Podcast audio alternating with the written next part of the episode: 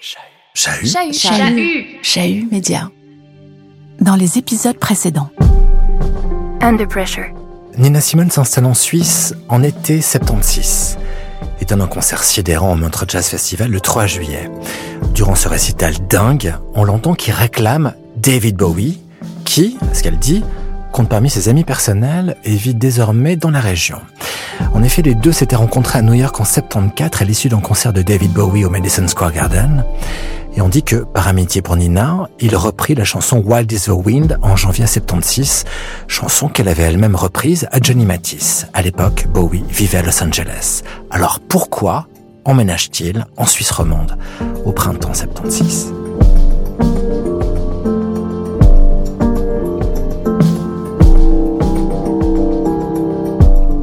rien de cette histoire quand on a débuté nos recherches sur Nina Simone. Très vite, en parallèle, on a aussi essayé de reconstituer la trajectoire de David Bowie en Suisse. Première surprise, si le Thin White Duke a vécu dans le canton de Vaud plus de 20 ans, sa vie ici est littéralement passée à l'as dans la plupart des biographies qui lui sont consacrées. Pourquoi? On a enquêté.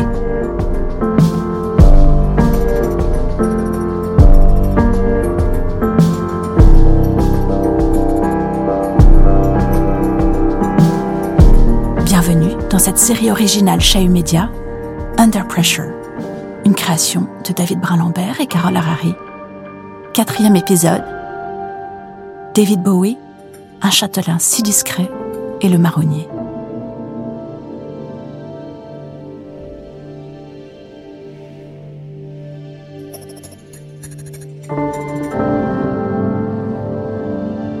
Are you there, David Bowie? David Bowie? Yes.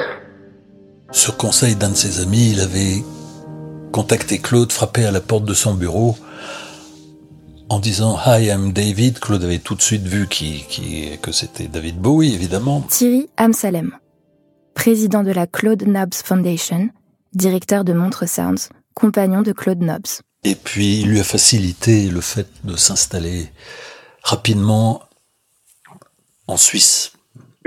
Il était en train de se perdre euh, à Los Angeles, comme beaucoup d'Anglais, c'est-à-dire que c'est une sorte de miroir aux alouettes, mais c'était aussi euh, euh, quand même une des capitales de la drogue, puis à l'époque c'était aussi une des capitales de l'occultisme, etc. Et... Jérôme Solini, auteur-compositeur, écrivain, journaliste, auteur de la biographie David Bowie, Rainbow Man, paru aux éditions Gallimard, 2020.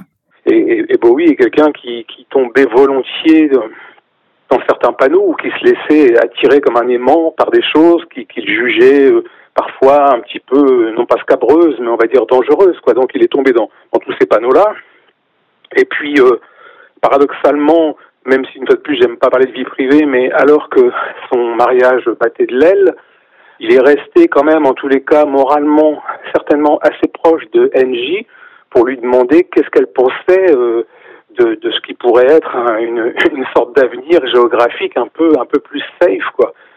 Alors revenir en Angleterre à l'époque ça paraissait pas vraiment une option, mais par contre aller en Europe, c'est-à-dire euh, n'importe quel pays sauf l'Angleterre, ça pouvait paraître une bonne idée. Et puis euh, s'étant fait euh, énormément escroqué par au moins deux managers successifs dans les années 70 il est allé vers quelque chose où il savait que fiscalement c'était intéressant. C'est déjà aussi la même chose qui l'avait poussé, comme beaucoup d'anglo-saxons, à enregistrer en France dans les années 70. Donc le choix de la Suisse, qui semble bien avoir été suggéré par Engie, qui, si j'ai bien compris, y avait fait des études, euh, paraissait relativement judicieux pour toutes ces raisons-là.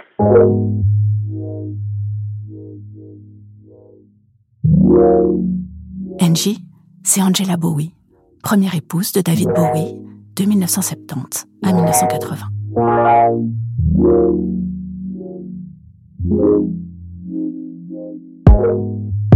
Claude était vraiment son contact suisse qui pouvait résoudre tous les tous problèmes. Alors évidemment, il était au bénéfice forcément d'un forfait fiscal euh, suisse qui lui interdisait de, de, faire du revenu en Suisse. Donc il pouvait pas jouer de concert. C'est pour ça qu'il a fallu attendre qu'il rentre en Angleterre en 2002 pour qu'il fasse un concert pendant le festival. Claude euh, savait tout faire. Il savait déceler tout ce que les artistes avaient besoin et il s'en occupait lui personnellement. Euh, donc euh, pour Bowie, Claude était un réel euh, accompagnateur, ami et qui en plus comprenait la musique. Je sais, comme tout le monde, que Bowie passait relativement pas mal de temps ou des soirées chez Claude Nobs, comme il en passait chez les Chaplin, tout ça, ce qui est tout à fait, euh, ce qui ne m'étonne pas de, voilà, de la part de bon, la famille Chaplin, c'est une famille artistique, donc forcément qui devait s'y trouver comme un poisson dans l'eau, mais avec Claude Nobs, euh, qui était en plus euh, très très porté sur la, la musique de, que, David Bowie aimait depuis son plus jeune âge, en l'occurrence le jazz et la soul, donc forcément qu'à mon avis, le, le, courant a dû bien passer entre ces, entre ces deux-là. Claude était plutôt genre artiste. Enfin, il il agissait comme un artiste et pas comme un, businessman. Donc un homme d'affaires, c'était pas du tout Claude ça. Michaela Mettert, programmatrice au Montreux Jazz Festival. C'était pas sa nature. Sa nature, c'était ben, plutôt artistique, disons. Il était extrêmement respectueux et vraiment fan des, des, des artistes qu'il engageait. Euh, il était tout émerveillé. Hein. Donc, euh, je dirais que c'est ça qui qui faisait que les artistes avaient une relation particulière avec lui parce qu'ils se sentaient compris par lui plutôt que par des gens style management et rationnel, comptable. Euh, avec eux, enfin, Claude était aussi fou qu'eux. Hein.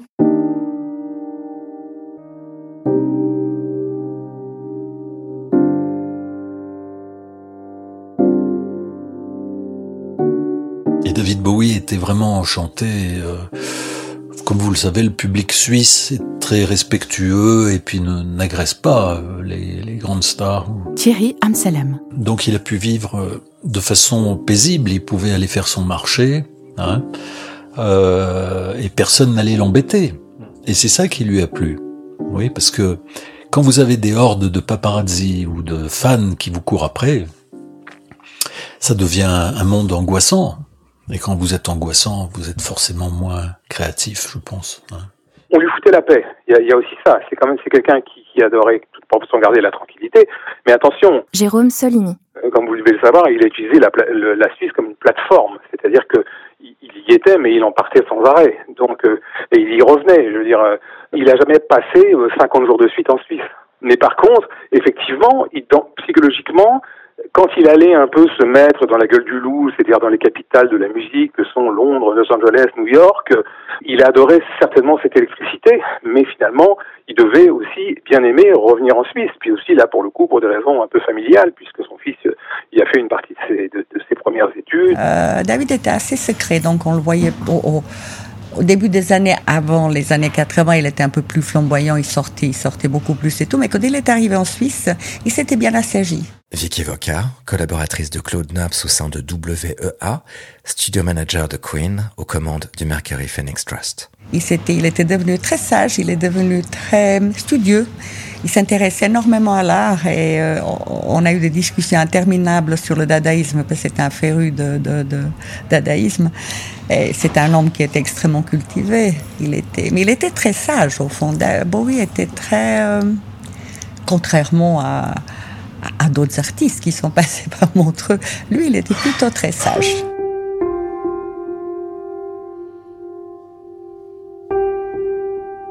Il s'était retiré. Je pense qu'il faisait une introspection. Il faisait, euh, il se remettait de tous ses excès aussi.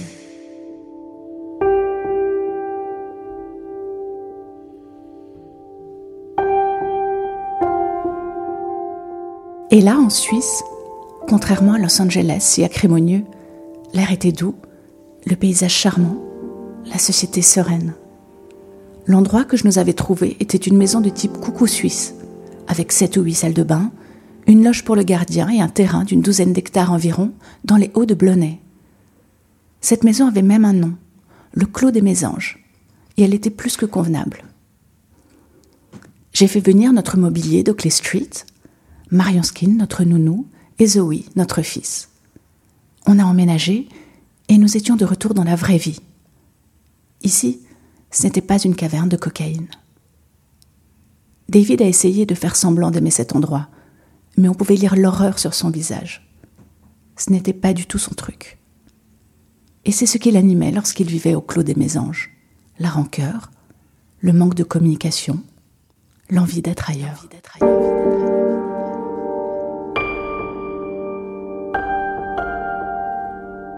Un extrait de Backstage Passes, Life on the Wild Side with David Bowie, une autobiographie de Angie Bowie avec Patrick Carr, Cooper Square Press, 1993. Faites demi-tour, puis tournez à droite sur route de Brent. On s'est trompé, c'était la, toute petite rue. Ah, Euh, pardon. Alors attends, voilà. je vais tourner ici. Ouais, au bout. Attends, il faut laisser à Waze le Tournez à droite sur route de Brent. Puis tournez à droite sur ruelle du Bourg-dessous. Donc ce sera Ah oui, oui, oui, celle-là. Et chemin de Sainte-Croix, ouais, tu t'engages. C'est la grande maison. Vous avez atteint votre destination. Ouais. C'est la grande maison sur la cour. Ouais, ce carré.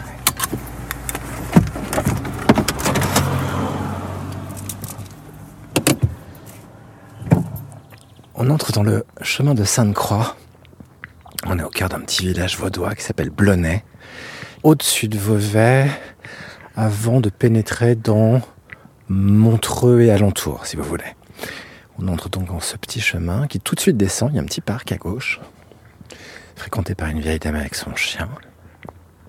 Un calme absolument total. Aujourd'hui, on est en février, mi-février. Une après-midi exceptionnellement douce.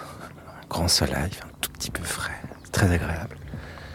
Euh, et on avance sur euh, ce qui commence à être l'ex-propriété de, de Bowie. Un grand jardin qui est évidemment ceinturé de grillages. Euh, on peut voir des sapins. On peut apercevoir un petit peu le bout de ce jardin qui est assez vaste. Il peut y mettre plusieurs chiens qui batifoleraient, par exemple. Euh, une sorte de grande mare. Et le chemin fait une sorte de coude vers la gauche. Et puis là, on a des grandes grilles. Pas du tout majestueuses, plutôt même un peu gothiques, un peu menaçantes comme ça. Avec des pics. Et derrière se dresse ce que Bowie appelait le, coucou suisse, à savoir la première résidence qu'il a occupée euh, en Suisse romande.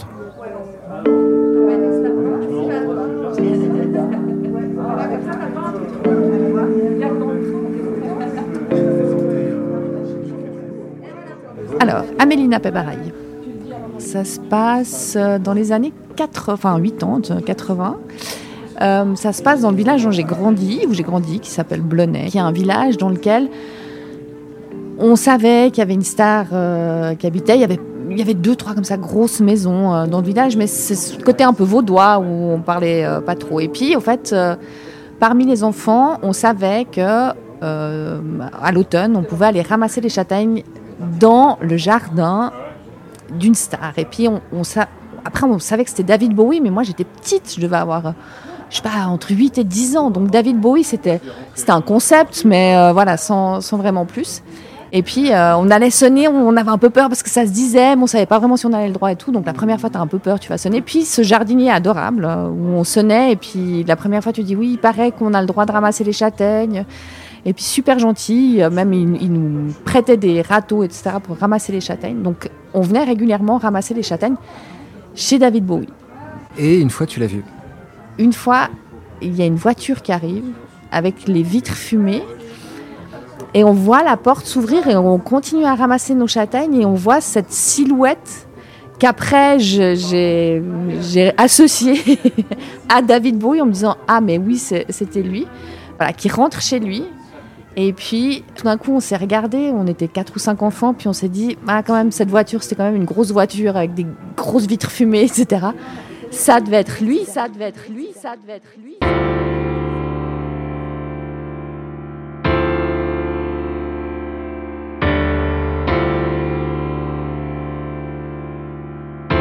Under Pressure. Going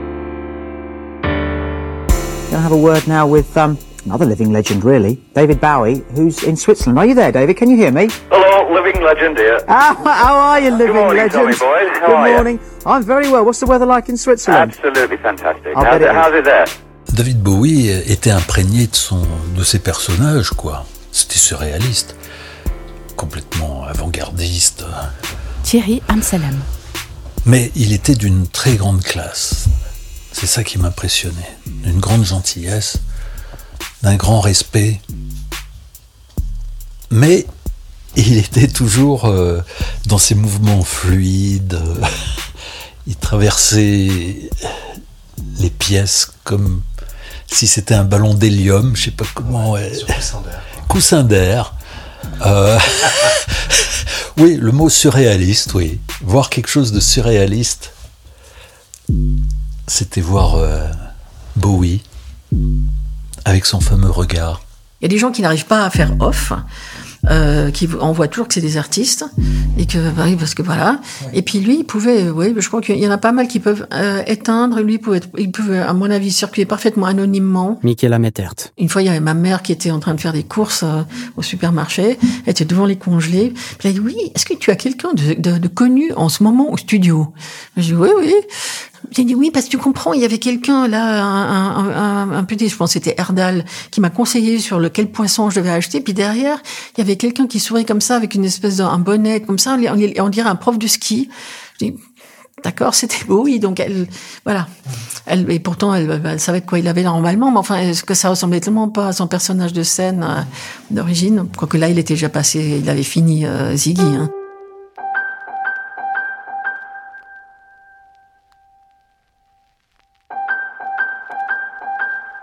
Et puis oui, puis après, bon, ma foi, il y avait Bowie qui prenait le, le, le, soleil entre deux poubelles sur le parking, parasé. Euh, et, puis euh, les gens pas reconnu, ils pouvaient allumer et éteindre. Je dirais son le.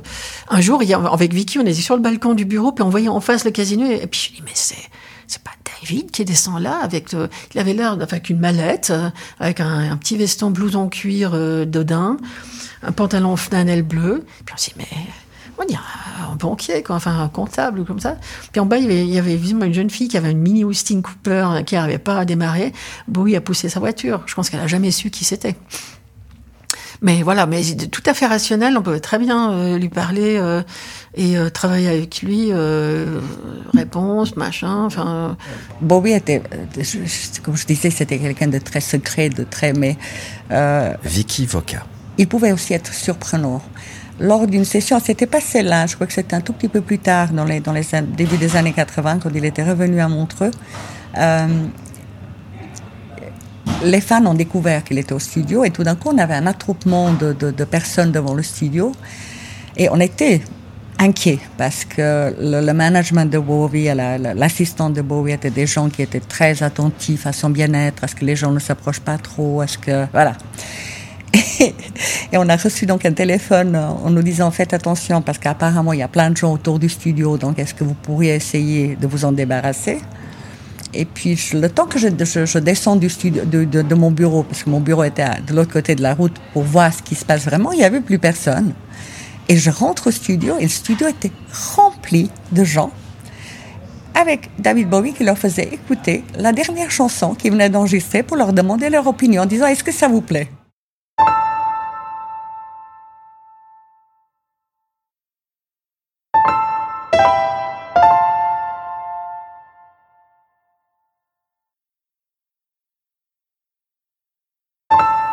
David Bowie, are you here, man? David, are you here? David. Are you there, David Bowie? Yes. S'il est un mythe tenace concernant David Bowie, c'est celui qui concerne la prétendue trilogie berlinoise, qui voudrait que les albums Low, Heroes et Lodger aient été enregistrés en Allemagne. Faux et archi faux, selon Jérôme Solini, biographe officiel de David Bowie. En résumé, voilà ce qui s'est passé.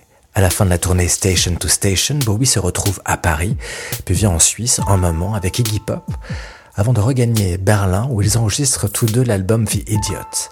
En 76, Bowie débute les enregistrements de Low au château d'Hérouville en France, puis termine le travail à Berlin. Vient Heroes, enregistré au studio Hansa de Berlin, mais mixé au Mountain Studio de Montreux, et enfin Lodger, enregistré à la fois au studio Record Plant de New York et au Mountain Studio de Montreux. Le Mountain Studio alors, un studio d'enregistrement flambant neuf, propriété du groupe Queen, dans lequel David Bowie allait enregistrer pas moins de 8 albums en 13 ans. Euh, le, studio est devenu propriétaire de Queen en 79. Ils sont venus enregistrer euh, leur disque jazz qui ne s'appelait pas jazz. Enfin, on pense que l'inspiration est venue du festival de jazz parce qu'ils sont venus à Montreux après le festival. euh, en 78 et ils ont acheté le studio en 79 parce qu'ils ont, ils, aimaient l'endroit. Enfin, oui, ils aimaient bien, bien, bien l'endroit. Ils cherchaient un endroit où ils pouvaient aussi s'isoler pour enregistrer. Et euh, le studio d'enregistrement, donc Mountain Studios, était parmi les meilleurs studios au monde à l'époque. Hein. Oh, c'était un lieu où on traînait. Oui, oui, c'était effectivement un lieu où on traînait. C'était un lieu où on cherchait l'inspiration. C'était un lieu. Le studio était au casino, donc il y avait les bars, il y avait des restaurants, il y avait des discothèques. Euh, les gens étaient là et, sortaient ensemble. Enfin, continuaient. Ils vivaient quelque part. On vivait dans ce dans ce casino. Hein. Certaines personnes sortaient juste pour aller dormir parce qu'on pouvait tout faire. Hein.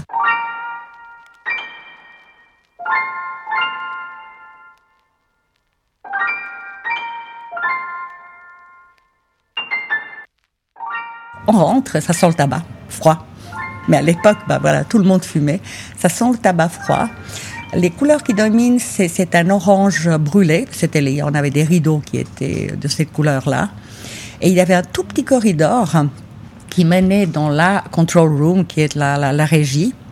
La régie où, où, il y avait une, une desk Nive, qui est, je pense encore aujourd'hui, parmi les meilleures, hein, une 24 pistes. Ensuite, on partait à gauche, il y avait un escalier et le studio d'enregistrement à proprement parler était à l'étage. La pièce où les gens enregistraient était reliée avec la, la régie par un, euh, circuit de caméra. C'était assez bizarre parce que normalement, l'ingénieur du son est séparé par une vitre avec les artistes qui facilitait euh, la communication. La communication. Euh, toutefois, ce qui était intéressant euh, au Mountain Studio, c'est que justement, du fait que les artistes se retrouvaient à l'étage, séparés, il y avait une intimité. Il y avait, je pense que ça contribuait pas mal à, à ce qu'on ait un son qui était très très particulier. David Richards, qui était l'ingénieur du son Mountain Studios, avait eu l'idée de demander au casino de nous prêter une de leurs salles. On l'a câblée depuis le studio. On enregistrait là la plupart du temps la batterie, ou alors vraiment ACDC par exemple, enregistrait tous les guitares dans cette euh, salle du bar. Et on avait là, on avait un son qui était un son live.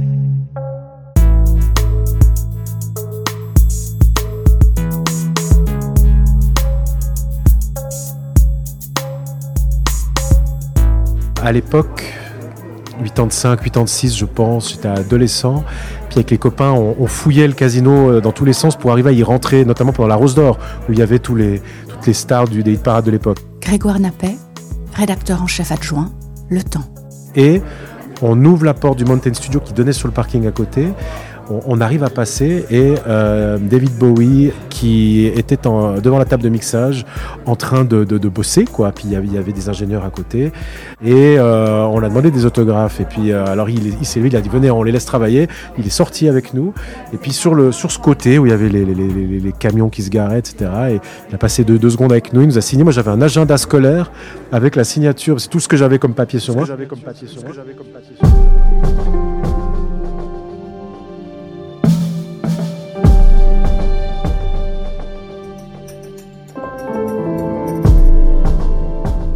Ici, on a dit Heroes 1976, mixé au Mountain Studio de Montreux. Ladger 1979, dernier volet de la prétendue trilogie berlinoise, en partie enregistré au Mountain Studio. David Bowie n'a jamais parlé publiquement de sa vie en Suisse. Et comme on l'a vu, ces deux décennies d'existence passées près du Léman ne sont que furtivement mentionnées dans l'ensemble des biographies qui lui sont consacrées. Et la chose curieuse, lorsqu'on se souvient que Bowie enregistrait huit albums au moins ici, dont deux énormes cartons, Under Pressure avec Queen en 81, Let's Dance avec Nile Rodgers 1983. Dans le prochain épisode de cette série, on va justement s'intéresser aux conditions de conception de ces deux énormes succès commerciaux, tous deux façonnés au Mountain Studio de Montreux.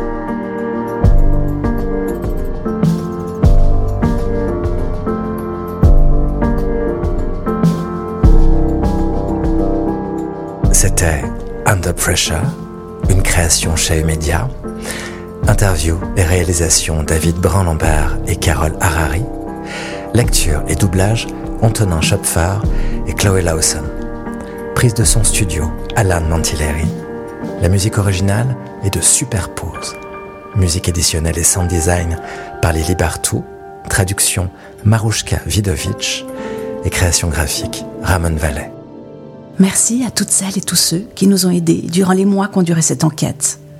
Et une salutation toute particulière aux soutiens sans lesquels cette série n'aurait pu exister. Commune de Montreux, Ville de Nyon, Fondation philanthropique de Famille Sando, Fondation Ernst Gunner.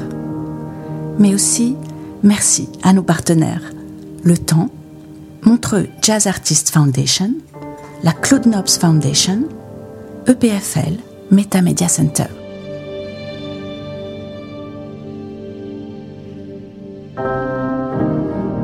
Vous pouvez retrouver tous les épisodes de Under Pressure sur le site de Chahut Media, chahut.ch, et sur l'ensemble des plateformes de diffusion de podcasts. Si vous avez apprécié cette série, dites-le nous avec des étoiles et surtout, merci de la partager.